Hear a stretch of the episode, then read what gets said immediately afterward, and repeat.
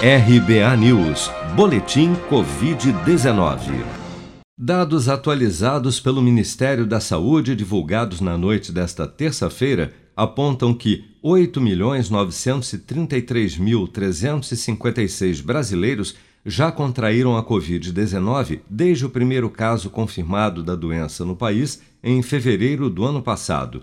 Segundo estimativas do governo, do total de casos confirmados, 7.798.655 já se recuperaram da doença, enquanto outros 915.823 seguem internados ou em acompanhamento. Ainda de acordo com o balanço oficial desta terça-feira, o Brasil já soma 218.878 mortes provocadas pelo Covid-19 Somente nas últimas 24 horas foram reportados pelas secretarias estaduais de saúde 61.963 novos casos e 1.214 novos óbitos provocados pelo novo coronavírus. A Secretaria Estadual da Saúde de São Paulo confirmou nesta terça-feira três casos de Covid-19 no estado causados pela nova variante brasileira do novo coronavírus, identificada pela primeira vez no Amazonas e que vem sendo apontada como uma das razões para a explosão de casos da doença em Manaus. Esses são os primeiros registros da nova variante fora do Amazonas. De acordo com a secretaria, a confirmação foi feita por meio de sequenciamento genético feito no Laboratório Estratégico do Instituto Adolfo Lutz, que é referência nacional e vinculado à pasta estadual.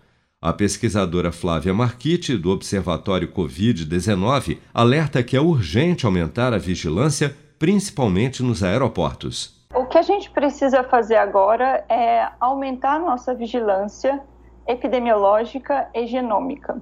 A gente tem que acompanhar quais são as variantes que estão surgindo em cada região do país. Para isso é preciso investimento. Você não sai de uma pandemia sem investimento em ciência e sem investimento em vigilância é, de qualquer forma. Segundo estudos feitos por pesquisadores da USP e Fiocruz Amazonas, essa nova cepa do vírus teria surgido em Manaus em dezembro e vem se disseminando com rapidez na capital amazonense. É provável que essa nova variante, chamada de P1, tenha maior poder de transmissão por causa de sua mutação, presente também em outras variantes do vírus já identificadas no Reino Unido e na África do Sul. Você está preparado para imprevistos? Em momentos de incerteza como o que estamos passando, contar com uma reserva financeira faz toda a diferença. Se puder, comece aos pouquinhos a fazer uma poupança. Você ganha tranquilidade, segurança e cuida do seu futuro. Procure a agência do Sicredi mais próxima de você e saiba mais. Sicredi, gente que coopera cresce. Com produção de Bárbara Couto, de Brasília, Flávio Carpes.